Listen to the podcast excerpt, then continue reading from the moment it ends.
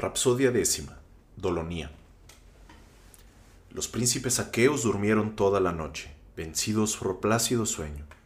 Mas no probó sus dulzuras el atrida Agamenón, pastor de hombres, porque en su mente revolvía muchas cosas. Cuando fijaba la vista en el campo teucro, pasmábanle las numerosas hogueras que ardían delante de Ilión, los sanes de las flautas y zampoñas y el bullicio de la gente. Mas cuando las naves y el ejército aqueo la volvía, arrancábase furioso los cabellos, alzando los ojos a Zeus, que mora en lo alto, y su generoso corazón lanzaba grandes gemidos.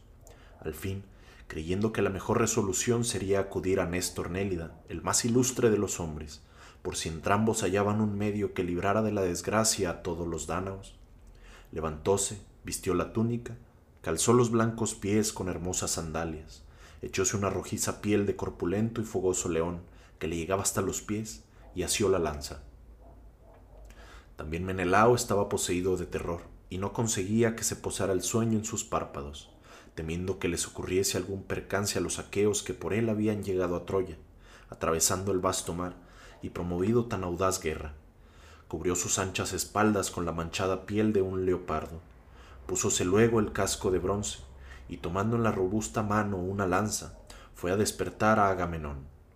Hallóle junto a la popa de su nave, vistiendo la magnífica armadura.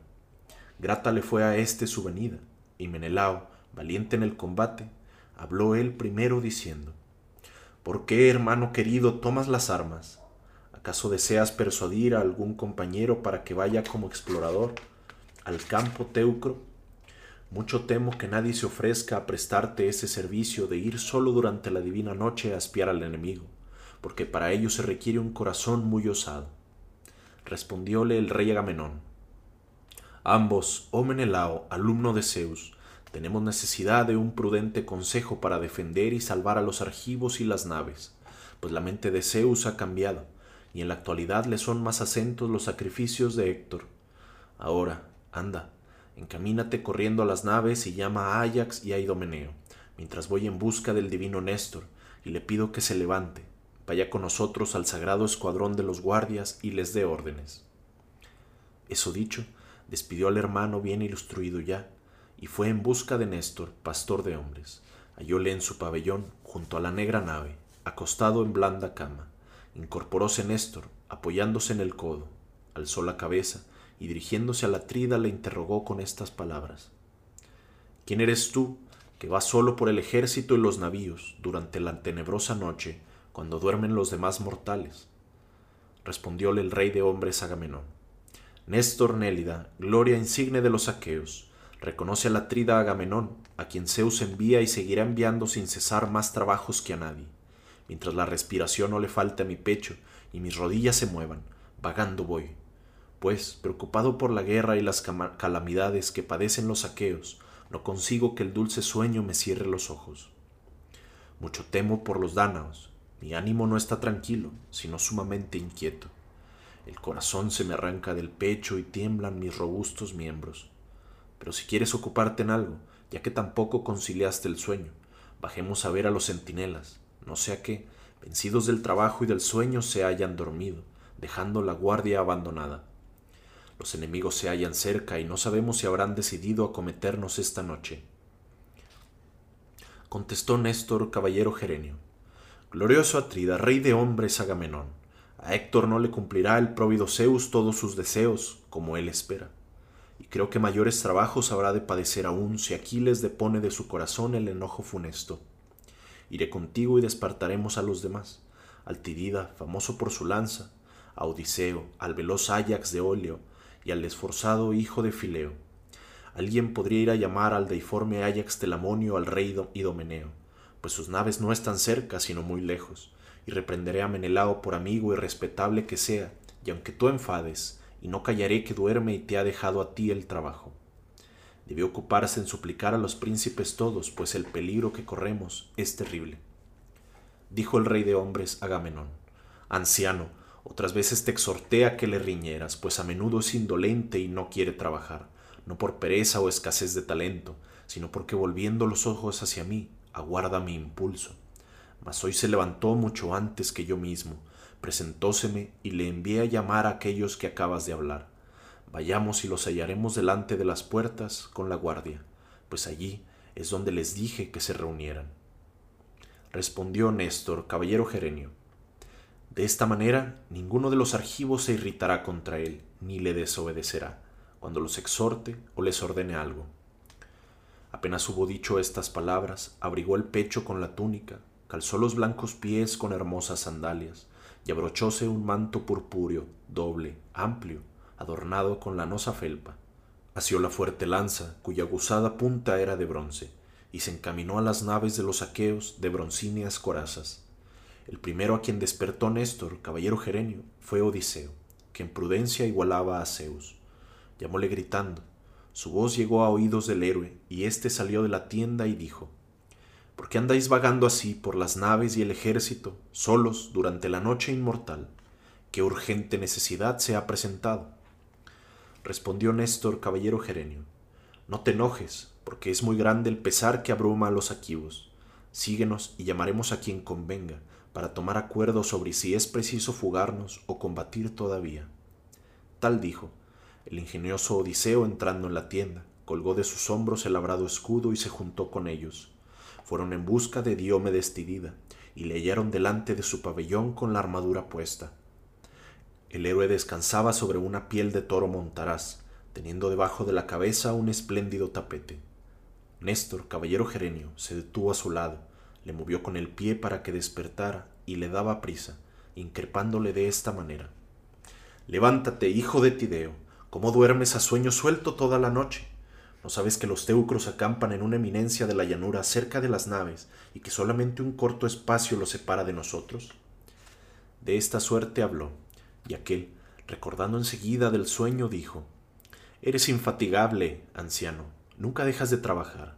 ¿Por ventura no hay otros aqueos más jóvenes que vayan por el campo y despierten a los reyes? No se puede contigo, anciano. Cuando llegaron al escuadrón de los guardias no encontraron a sus jefes dormidos, pues todos estaban alerta y sobre las armas. El anciano viólos, alegróse, y para animarlos profirió estas aladas palabras. Vigilad así, hijos míos, no sea que alguno se deje vencer del sueño y demos ocasión para que, que el enemigo se regocije. Dijo, y atravesó el foso.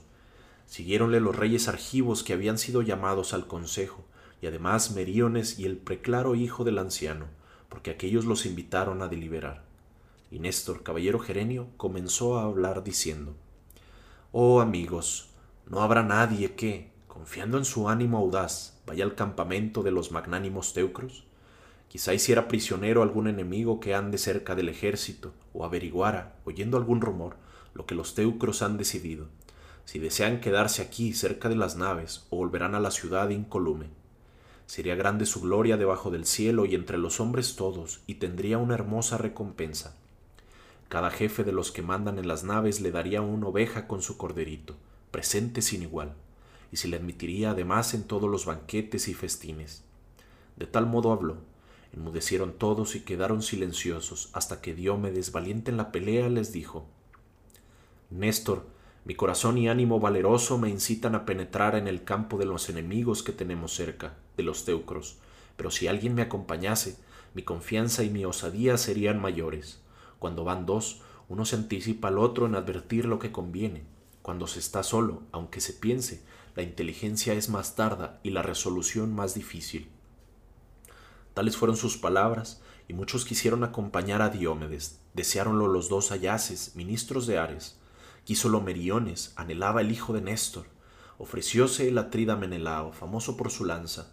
Y por fin, también Odiseo se mostró dispuesto a penetrar en el ejército teucro, y el rey de hombres Agamenón dijo entonces Diómenes Tidida, carísimo a mi corazón, escoge por compañero al que quieras, al mejor de los presentes, pues son muchos los que se ofrecen.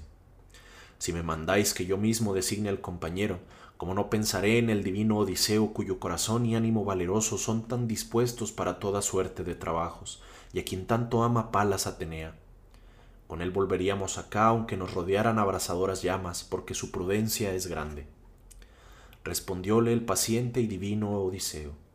Tídida, no me alabes en demasía ni me vituperes, puesto que hablas a los argivos de cosas que le son conocidas. Pero vámonos, que la noche está muy adelantada y la aurora se acerca. Los astros han andado mucho, y la noche va ya en las dos partes de la jornada, y solo un tercio nos resta. En diciendo esto, vistieron entrambos las terribles armas. Una vez revestidos de las terribles armas, partieron y dejaron allí a todos los príncipes. Tampoco Héctor dejaba dormir a los valientes teucros, pues convocó a los próceres, a cuantos eran caudillos y príncipes de los troyanos, y una vez reunidos les expuso una prudente idea. ¿Quién, por un gran premio, se ofrecerá a llevar a cabo la empresa que voy a decir? La recompensa será proporcionada. Daré un carro y dos corceles de erguido cuello, los mejores que haya en las veleras naves aqueas, al que tenga la osadía de acercarse a las naves de ligero andar. Con ello al mismo tiempo ganará gloria, y averigüe si éstas son guardadas todavía, o los aqueos, vencidos por nuestras manos, piensan en la fuga y no quieren velar porque el cansancio abrumador los rinde. Tal fue lo que propuso. Enmudecieron todos y quedaron silenciosos. Había entre los troyanas, había entre los troyanos un cierto Dolón, hijo del divino heraldo de Húmedes, rico en oro y en bronce. Este dijo entonces a los teucros y a Héctor: Héctor, mi corazón y mi ánimo valeroso me incitan a acercarme a las naves, de ligero andar, y explorar el campo. No te será inútil mi espionaje ni tus esperanzas se verán defraudadas, pues atravesaré todo el ejército pues atravesaré todo el ejército hasta llegar a la nave de Agamenón, que es donde deben de haberse reunido los caudillos para deliberar si huirán o seguirán combatiendo. Este, sin perder momento, colgó del hombro el corvo arco, vistió una pelicana piel de lobo, cubrió la cabeza con un morrión de piel de comadreja, tomó un puntiagudo dardo y saliendo del ejército se encaminó a las naves, de donde no había de volver para darle a Héctor la noticia dejó atrás la multitud de carros y hombres y andaba animoso por el camino. Y Odiseo del linaje, de Zeus, advirtiendo que se acercaba a ellos, habló así a Diomedes. Ese hombre, Diomedes, viene del ejército, pero ignoro si va como espía a nuestras naves o se propone despojar algún cadáver de los que murieron. Dejemos que se adelante un poco más por la llanura, y echándonos sobre él le cogeremos fácilmente, y sin corrernos aventajare, apártale del ejército, acometiéndole con la lanza y persíguele siempre hacia las naves, para que no se guarnezca en la ciudad. Esto dicho, tendiéronse entre los muertos, fuera del camino. El incauto Dolón pasó con pie ligero, mas cuando estuvo a la distancia a que se extienden los surcos de las mulas, Odiseo y Diómedes corrieron a su alcance. El fuerte Diómedes arremetió a Dolón con la lanza y le gritó Tente, o te alcanzará mi lanza, y no creo que puedas evitar mucho tiempo que mi mano te dé una muerte terrible. Dijo, y arrojó la lanza, mas de intento erró el tiro, y ésta se clavó en el suelo después de volar por encima del hombro derecho de Dolón. Parase el troyano dentellando, los dientes crujíanle en la boca, tembloroso y pálido de miedo. Odiseo y Diómedes se le acercaron jadeantes, y le asieran de las manos, mientras aquel lloraba y les decía Hacedme prisionero y yo me redimiré Allí en casa bronce, oro y hierro labrado. Con ellos pagaría mi padre inmenso rescate, si supiera que estoy vivo en las naves aqueas. Respondióle el ingenioso Odiseo, tranquilízate y no pienses en la muerte. Ea, habla y dime con sinceridad. ¿A dónde ibas solo, separado de tu ejército, y desechadamente y derechamente hacia las naves, en esta noche oscura, mientras duermen los demás mortales? ¿Acaso despojar algún cadáver? Ventura Héctor te envió como espía a las cóncavas naves, o te dejaste llevar por los impulsos de tu corazón. Contestó Dolón, a quien le temblaban las carnes. Héctor me hizo salir fuera de juicio con muchas perniciosas promesas. Accedió a darme los olípedos corceles y el carro con adornos de bronce del eximio Pélida, para que, acercándome durante la rápida y oscura noche a los enemigos, averiguase si las veleras naves son guardadas todavía, o vosotros, que habéis sido vencidos por nuestras manos, pensáis en la fuga y no queréis velar porque el cansancio abrumador os rinde. Díjole sonriendo el ingenioso Odiseo, grande es el presente que tu corazón anhelaba, los corceles del aguerrido Eácida. Difícil es que nadie lo sujete y sea por ellos llevado, fuera de Aquiles, que tiene una madre inmortal. Ea, habla y dime con sinceridad, ¿dónde, al venir, has dejado a Héctor, pastor de hombres, en qué lugar tienen las marciales armas y los caballos, cómo se hacen las guardias y de qué modo están dispuestas las tiendas de los teucros. Cuenta también lo que están deliberando, si desean quedarse aquí cerca de las naves o volverán a la ciudad cuando hayan vencido a los aqueos. Contestó Dolón, Héctor y sus consejeros deliberan lejos del bullicio, junto a la tumba del divino hilo. En cuanto a las guardias porque me preguntas, oh héroe, ninguna ha sido designada para que vele por el ejército ni para que vigile. En torno de cada hoguera los troyanos, apremiados por la necesidad, velan y se exhortan mutuamente a la vigilancia pero los auxiliares, venidos de las tierras lejanas, duermen y dejan a los troyanos el cuidado de la guardia, porque no tienen aquí a sus hijos y mujeres. Volvió a preguntarle el ingenioso Odiseo, ¿estos duermen mezclados con los troyanos o separadamente? Dímelo para que lo sepa. Contestó Dolón, hijo de Eúmedes, hacia el mar están los carios, peonios, armados de corvos arcos, y los legues, y los lelgues, caucones y divinos pelasgos. El lado de Timbra lo obtuvieron por suerte los licios, los, los arrogantes misios, los frigios, domadores de caballos, y los meonios, que combaten en carros. Mas, ¿por qué me hacéis estas preguntas? Si deseáis entraros por el ejército teucro, los tracios recién venidos están allí, en ese extremo con su rey Rezo, hijo de Ioneo. Pero llevadme ya a las naves de ligero andar, o dejadme aquí, atado con recios lazos, para que vayáis y comprobéis si os hablé como debía. Mirándole con torva faz, le replicó el fuerte Diómedes. No esperes escapar de esta, oh Dolón, aunque tus noticias son importantes, pues, han caído nuestra, pues has caído en nuestras manos. Si te dejásemos libre o consintiéramos en el rescate, vendrías de nuevo a las veleras naves a espiar o a combatir contra nosotros. Y si por mi mano pierdes la vida, no causarás más daño a los argivos. Dijo, y Dolón iba como suplicante a tocarle la barba con su robusta mano, cuando Diómedes, de un tajo en el cuello, le rompió ambos tendones y la cabeza cayó en el polvo, mientras el troyano hablaba todavía. Luego pasaron adelante por encima de las armas y de la negra sangre, y llegaron al escuadrón de los tracios, que rendidos de fatiga dormían dispuestos en tres filas, con las armas en el suelo y un par de caballos junto a cada guerrero.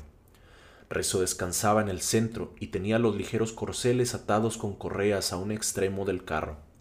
Odiseo viole primero y lo mostró a Diómedes. Ese es el hombre Diómedes, y esos los corceles de que nos habló Dolón, a quien matamos. Ea, muestra tu impetuoso valor y no tengas ociosas las armas. Desata los caballos, o bien mata a hombres, y yo me encargo de aquellos. Tal dijo, y Atenea, la de los brillantes ojos, infundió valor a Diómedes, que comenzó a matar a diestro y a siniestro. Sucedíanse los horribles gemidos de los que daba la vida a los golpes de la espada, y su sangre enrojecía la tierra. Como un malintencionado león, acomete al rebaño de cabras o de ovejas, cuyo pastor está ausente. Así, el hijo de Tideo se abalanzaba a los tracios, hasta que mató a doce. A cuantos aquel hería con la espada, Odiseo haciéndolos por el pie, los apartaba del camino para que luego los corceles, de hermosas crines pudieran pasar fácilmente y no se asustasen de pisar cadáveres, a lo cual no estaban acostumbrados. Llegó el hijo de Tideo a donde yacía el rey, y fue éste el decimotercero a quien privó de la dulce vida, mientras daba un suspiro, pues en aquella noche el hijo de Enea aparecíase en desagradable ensueño raso, por orden de Atenea, durante este tiempo, el paciente Odiseo desató los solípedos caballos, los ligó a entrambos con las riendas y los sacó del ejército aguijándolos con el arco, porque se le olvidó tomar el magnífico látigo que había en el labrado carro. Seguida silbó, haciendo seña al divino Diómedes. Apolo, que lleva arco de plata, estaba en acecho desde que advirtió que Atenea acompañaba al hijo de Tideo, e indignado contra ella, entróse por el ejército de los teucros y despertó a Hipocononte, valeroso caudillo tracio y sobrino de Rezo, y pronto se promovió gran clamoreo e inmenso tumulto entre los teucros, que acudían en tropel y admiraban la peligrosa aventura a que unos hombres habían dado cima, regresando luego a las cóncavas naves. Cuando ambos héroes llegaron al sitio en que mataran al espía de Héctor, Odiseo, caro a Zeus, detuvo los veloces caballos, y el Tirida, apeándose, tomó los cruentos despojos que puso en las manos de su amigo, volvió a montar y picó a los corceles. Estos volaron gozosos hacia las cóncavas naves, pues a ellas deseaban llegar. Néstor fue el primero que oyó las pisadas de los caballos y dijo Amigos, capitanes y príncipes de los argivos, Oigo pisadas de caballos de pies ligeros. Ojalá Odiseo y el fuerte Diomedes trajeran del campo troyano solípedos corceles, pero mucho temo que a los más valientes argivos les haya ocurrido algún percance en el ejército teucro. Aún no había acabado de pronunciar estas palabras cuando aquellos llegaron y echaron pie a tierra, y Néstor, caballero gerenio, les preguntó primero Ea, dime, célebre Odiseo, gloria insigne de los aqueos, ¿cómo visteis estos caballos, penetrando en el ejército teucro o recibiéndolos de un dios que os salió del camino? Respondióle el, el ingenioso Odiseo, los corceles por los que preguntas, anciano, llegaron recientemente y son tracios, el valiente Diomedes mató al dueño y a doce de sus compañeros, todos aventajados, y cerca de las naves dimos muerte al decimotercero, que era un espía enviado por Héctor y otros teucros ilustres a explorar este campamento. De este modo habló, y muy ufano, hizo que los solípedos caballos pasaran al foso, y los aqueos siguiéronle alborozados. Los dos héroes entraron en el mar y se lavaron el abundante sudor de sus piernas, cuello y muslos, cuando las olas les hubieron limpiado el sudor del cuerpo y recreado el corazón, metiéronse en pulimentadas pilas y se bañaron. Lavados ya y ungidos con craso aceite, sentáronse a la mesa, y sacando de una crátera vino dulce como la miel, en honor de Atenea, lo libraron.